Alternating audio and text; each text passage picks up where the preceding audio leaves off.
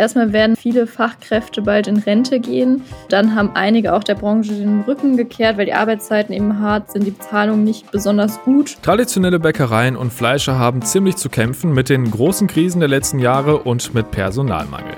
Warum das so ist und was die Folgen sind, darüber sprechen wir jetzt hier im Aufwacher. Bonn Aufwacher. News aus Bonn und der Region, NRW und dem Rest der Welt. Mit Benjamin Meyer am Freitag, den 12. August 2022. Hallo zusammen. Und wir starten in Bonn Aufwacher wie gewohnt mit den Meldungen aus der Stadt und der Region. Bonn will bis zum nächsten Frühjahr mehr als 150 neue Carsharing-Stellplätze einrichten. Die Verträge mit den ausgewählten Anbietern sind bereits unterschrieben. Mit Cambio, der Grünen Flotte und Scouter gab es laut Stadt drei Bewerbungen auf die Ausschreibung. Diese positive Resonanz ermöglicht es der Stadt, an 73 verschiedenen Standorten im Stadtgebiet 155 Stellflächen einzurichten. Das ist ein großer Erfolg und ein wichtiger Baustein für die Mobilitätswende in Bonn, sagt Oberbürgermeisterin Dörner. Nach dem Ausbau von Fahrradwegen, Fußwegen und dem ÖPNV sei das Carsharing-Angebot die vierte Säule der Mobilitätswende. Das Angebot soll es ermöglichen, ohne eigenes Fahrzeug auszukommen und Bonner Bürger dazu ermutigen, ihr eigenes Fahrzeug oder zumindest den Zweitwagen langfristig abzuschaffen. Studien hätten belegt, dass ein Carsharing-Auto zwischen 7 und 20 Privatfahrzeuge ersetzen kann, berichtet Verkehrsdezernent Helmut Wiesner. Damit Carsharing genutzt wird, brauchen wir ein attraktives Angebot. Mit diesem Angebot können wir langfristig die Verkehrsdichte reduzieren, sagt Dörner. Die drei Unternehmen werden unterschiedliche Fahrzeuggrößen anbieten, die kurzfristig oder auch Wochen vorher reserviert werden können.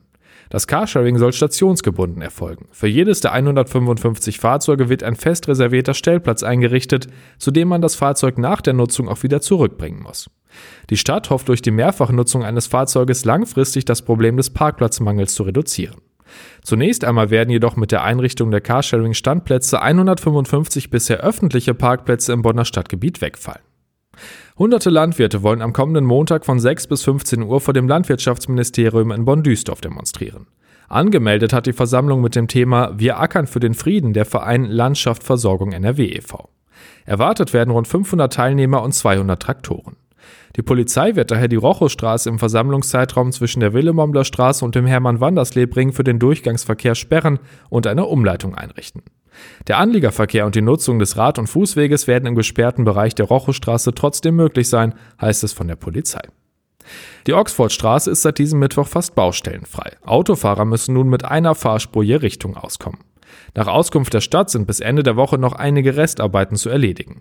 Am Mittwoch waren die Fahrbahnen erstmals nach den mehrwöchigen Asphalt- und anschließenden Markierungsarbeiten vollkommen frei für alle Verkehrsteilnehmer. Die Fahrradfahrer gaben sich gegenüber unserer Redaktion zufrieden mit dem gewonnenen Raum. Am Mittwochmorgen war zwar einiges los auf Oxfordstraße und Bertha von Suttner Platz, allerdings schien der motorisierte Verkehr in der zu dieser Zeit stärker befahrenen Fahrtrichtung von Beul in die Nordstadt einigermaßen zu fließen. Am Nachmittag lief der Verkehr ebenfalls in beide Richtungen. Rückstaus, wie es in der Baustellenphase häufiger in der Bornheimer Straße und am Kreisel Rabinstraße gegeben hatte, waren zumindest zur üblichen Stoßzeit zwischen 16.30 Uhr und 17 Uhr kaum wahrnehmbar. Und das war's aus Bonn und wir schauen jetzt auf ganz NRW. Da kämpfen nämlich, wie vorhin schon gesagt, viele Bäckereien und Fleischereien um ihre Existenz. Allein in diesem Jahr haben schon 119 Metzger bei uns in NRW dicht gemacht. Jana Marquardt von der RP hat sich die Zahlen und die Hintergründe für uns angeschaut. Hallo Jana. Hallo. Also 119 Metzger haben allein in NRW dicht gemacht. Wie schlimm steht's denn um Bäcker und Fleischer im Moment wirklich?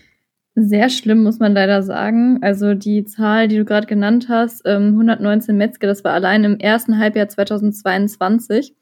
Und wenn man dem gegenüber jetzt stellt, wie viele Geschäfte neu gegründet wurden, waren das 54, also deutlich weniger. Und dann nochmal zum Vergleich, also 2020 gab es noch 1540 Fachgeschäfte in NRW, während es jetzt nur noch 1380 sind. Also es hat sich deutlich reduziert. Und bei den Bäckereien ist es ähnlich. Da haben 2020 zum Beispiel 123 Bäckereien geschlossen und nur 68 wurden neu gegründet. Und 2021 wiederum haben auch wieder 90 geschlossen. Also es sind immer wieder ganz viele Betriebe, die leider zumachen müssen. Und ähm, genau, wenn man es dann nochmal äh, bundesweit vergleicht, 2019 10.500 Betriebe, ähm, die da noch existiert haben und 2021 dann ja nur noch 9.960. Ich habe es ja schon angedeutet, die großen Krisen der letzten Jahre spielen da natürlich eine Rolle. Ist das denn die Hauptursache dafür, dass traditionelle Bäcker und Fleischer so zu kämpfen haben? Das ist zumindest eine große Ursache dafür, die jetzt gerade sehr akut ist. Generell stehen die beiden Berufsgruppen vor denselben Problemen. Also erstmal haben sie sehr durch die Corona-Pandemie gelitten. Da mussten zum Beispiel die Bäcker ihre Kaffeebereiche zumachen und die Metzger konnten zum Beispiel ihren Partyservice nur noch sehr eingeschränkt ähm, ja, durchführen. Ja, dann kam eben noch der russische Angriffskrieg, die Rohstoffpreise sind durch die Decke gegangen, ähm, haben sich teilweise verdoppelt, die Energiekosten steigen immens und dazu kommt dann noch, dass ja, es generell einen großen Fachkräfte- und Nachwuchsmangel gibt. Die Arbeitszeiten schrecken viele ab, das Gehalt ebenso. Und dann ist es auch noch zusätzlich ein Problem, dass industrielle Anbieter den traditionellen Bäckern und Metzger eben das Leben schwer machen, weil die ja ihre Ware halt viel billiger anbieten können. Also großes Problem, zum einen die steigenden Preise. Ähm, wo und wie krass merken Bäcker und Fleischer das denn? Ich habe mit einer Bäckermeisterin aus Dortmund gesprochen und sie hat mir erzählt, dass zum Beispiel Weizenmehl jetzt doppelt so teuer ist, ähm, dass die Energiepreise halt eben explodieren, das äh, kennen Verbraucher ja auch. Und äh, durch die Inflation ist es nun so, dass ihr halt viele Kunden wegbleiben, weil eben generell alle Preise gestiegen sind und die sich dann dreimal überlegen, ob sie jetzt wirklich das Geld in ja, das gute Brot sozusagen investieren sollen. Du hast ja eben auch angesprochen, dass fehlendes Personal ein Problem ist. Woran liegt denn das? Genau, also erstmal werden halt viele Fachkräfte bald in Rente gehen. Ähm, dann haben einige auch der Branche den Rücken gekehrt, weil die Arbeitszeiten eben hart sind, die Bezahlung nicht besonders gut. Und zusätzlich ist es dann noch so, dass kaum noch Menschen im Handwerk eine Ausbildung machen wollen. Also die meisten studieren oder wollen eben im Büro arbeiten. Du hast ja auch mit mehreren Betrieben gesprochen. Ähm, wie gehen die denn mit diesen ganzen Problemen um? Die Bäckermeisterin aus Dortmund, mit der ich gesprochen habe, äh, Lina Rahnbrock heißt sie, die versucht vor allem ihre Mitarbeiter ja an sich zu binden, sage ich jetzt mal. Und zwar ähm, führt sie ganz viele gemeinsame Gespräche mit denen, fragt sie, was gut läuft, was eher schlecht läuft, was sie gerne ändern würden, versucht ein möglichst freundliches Umfeld zu schaffen ähm, und hat auch die Löhne tatsächlich leicht erhöht, soweit es eben möglich war, weil sie ja eben selber unter den gestiegenen Kosten leidet. Und äh, der Metzger aus der Nähe von Bonn, mit dem ich gesprochen habe, ja, der hat tatsächlich ziemlich viele Schwierigkeiten, seine Mitarbeiter zu halten. Der musste tatsächlich auch in den letzten Jahren äh, die reduzieren von sieben auf zwei und macht selber jetzt sehr, sehr viel in seinem eigenen Betrieb. Also er sagt, er ist von der Putzkraft bis zum Manager eigentlich alles.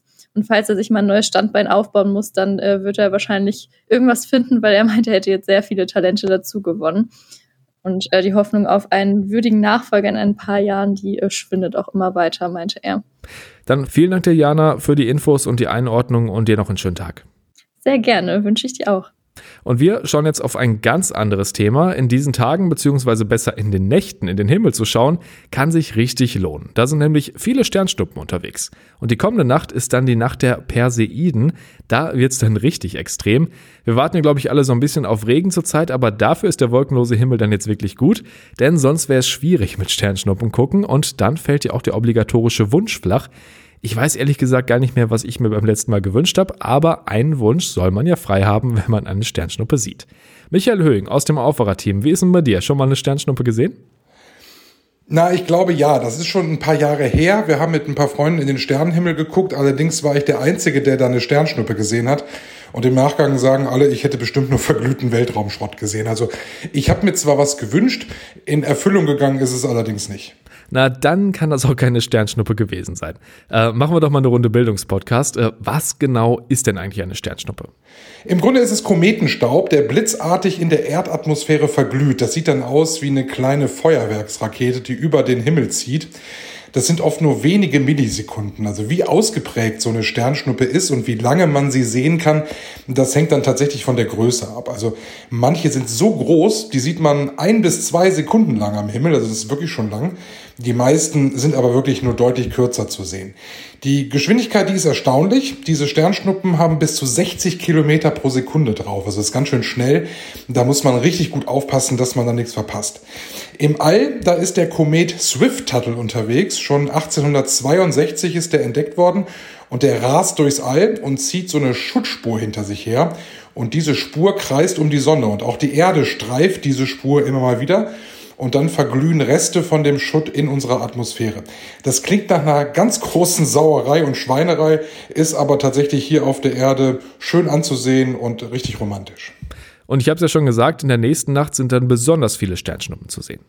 Ja, wir sind mitten im Perseidensturm. Das ist immer in der ersten Augusthälfte und dauert so drei bis vier Tage. Und der Höhepunkt ist eben in der kommenden Nacht. Die beste Nacht zum Sterngucken ist zwischen 1 und 4 Uhr morgens. Da ist also wirklich was für Frühaufsteher oder für Sternenfans, die gerne mal ein bisschen länger wach sind. Da lohnt sich das also wirklich mal nach oben zu gucken. Kann ich denn irgendwas machen, um die Chance auf Sternschnuppen zu erhöhen? Also, dass ich welche sehe? Ja, und zwar indem du einfach nicht wahllos irgendwo an den Himmel guckst, sondern sich ein bisschen vorbereiten sollte man schon. Am besten nimmt man sich mal einen Kompass, hat ja inzwischen fast jedes Smartphone und du musst nach Nordosten gucken. Das ist der Fluchtpunkt des Perseidensturms. Da müssen die also alle vorbei und dann einfach den Kopf in den Nacken und dann guckst du dann in Fahrtrichtung der Erde. Und das kann man sich so ein bisschen so vorstellen, wie wenn du im Auto bist, es regnet und auf der Autobahn, da kommen die ganzen Tropfen dir dann entgegen auf die Windschutzscheibe. So ist es dann auch, äh, wenn du die Sternschnuppen dann hoffentlich heute Nacht siehst. Und wenn man die Chancen noch ein bisschen erhöhen möchte, dann schaut man durch einen Feldstecher mit weitem Sichtfeld. Das muss man sich dann allerdings rechtzeitig noch besorgen. Generell muss man aber auch sagen, dass diese ganzen Hilfsmittel oft stören und den Blick dann doch einschränken. Also vielleicht am besten dann doch darauf verzichten. Es geht tatsächlich auch ohne. Und wahrscheinlich am besten nicht mit in einer hell erleuchteten Stadt stehen, ne?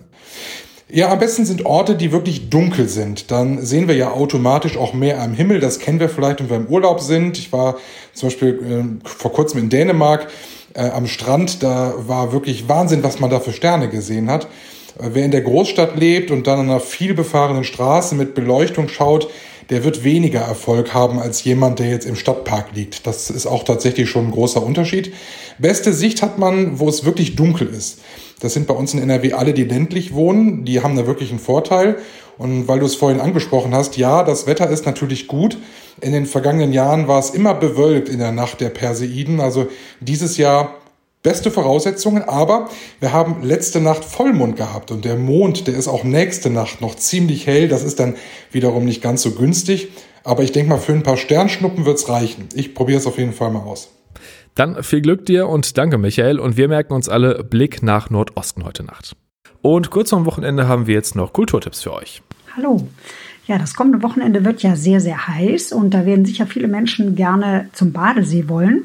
Äh, da empfehle ich eine Internetseite, die heißt www.seen.de. Dort sind ähm, die schönsten Badeseen im Land aufgeführt und natürlich auch hier in Nordrhein-Westfalen, wo es allein über 70 Seen mit sehr guter Wasserqualität gibt. Das Problem ist ja, ein Plätzchen zu finden, wo es vielleicht noch nicht total überfüllt ist. Ähm, mein persönlicher Tipp wäre zum Beispiel ein Tagesausflug ins Sauerland. Da gibt es den Sorpesee oder auch die Hennetalsperre. Zwei Seen, die zwar auch nicht ganz äh, frei von Menschen sind am Wochenenden, aber doch längst nicht so überfüllt vielleicht wie die gängigen Talsperren, die man so kennt. Ähm, wer dazu überhaupt gar keine Lust hat, der, dem empfehle ich eine schöne Wanderung im Bergischen Land. Die beginnt im Stadtteil Schöller in Wuppertal am alten Rittergut, das genau den gleichen Namen trägt, führt dann entlang der Düssel über grüne und schattige Wege wunderschön bis zur alten Grube 7. Das ist ein ehemaliger Kalksteinbruch, der heute Naturschutzgebiet ist. Von dort geht es in den schönen Ortsteil Grütendorf, der nicht nur schöne Fachwerkhäuser, sondern auch ein tolles Café hat. Und dann wieder entlang am Wasser zurück nach Schöller. Eine schöne Rundtour, 14 Kilometer, die man auch bei Hitze gut gehen kann.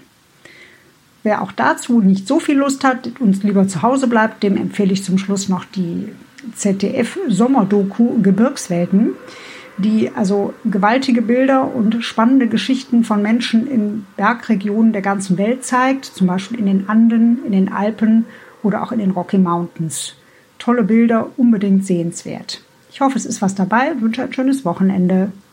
Wir schauen noch kurz auf das, was heute sonst noch wichtig wird. Bundesgesundheitsminister Karl Lauterbach gibt heute Vormittag eine Pressekonferenz zur aktuellen Corona-Lage. An den Corona-Schutzplänen des Bundes für den kommenden Herbst hatte es zuletzt ja viel Kritik gegeben. Und heute Abend geht die Bundesliga in den zweiten Spieltag. Borussia Dortmund muss um 20.30 Uhr beim SC Freiburg ran. Und zum Schluss der Blick aufs Wetter. Das ist tatsächlich schnell erzählt. Es ist heiß und trocken und es bleibt heiß und trocken. Heute Höchstwerte von 30 bis 34 Grad, morgen dann dasselbe mit vielleicht nochmal einem Grad mehr. Und auch Sonntag bleibt es genau so. Alles über zwei Tage voraus, da sollte man ja vorsichtig sein mit Vorhersagen, aber für Montag gibt es anscheinend eine Chance auf etwas Regen. Das nehme ich einfach schon mal vorweg. Ganz egal, was ihr euch für ein Wetter wünscht, ich wünsche euch auf jeden Fall einen schönen Freitag und ein schönes Wochenende. Macht's gut und bis dann. Mehr Nachrichten aus Bonn und der Region gibt's jederzeit beim Generalanzeiger. Schaut vorbei auf ga.de.